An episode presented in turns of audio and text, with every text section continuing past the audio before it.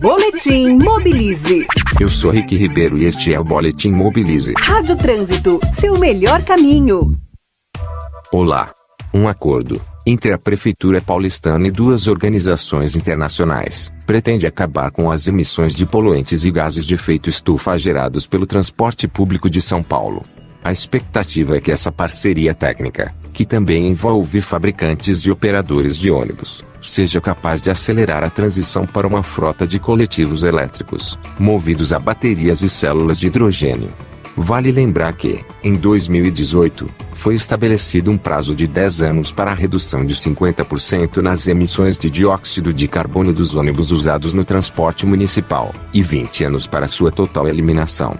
Afinal, os veículos movidos a diesel, como ônibus e caminhões, são responsáveis por praticamente metade da poluição atmosférica em São Paulo, embora representem apenas 5% da frota. Vamos acompanhar e pressionar as autoridades para que esse processo evolua rapidamente e envolva outras frotas, como os ônibus metropolitanos e os caminhões que circulam pela cidade. Eu sou Rick Ribeiro e este é o Boletim Mobilize.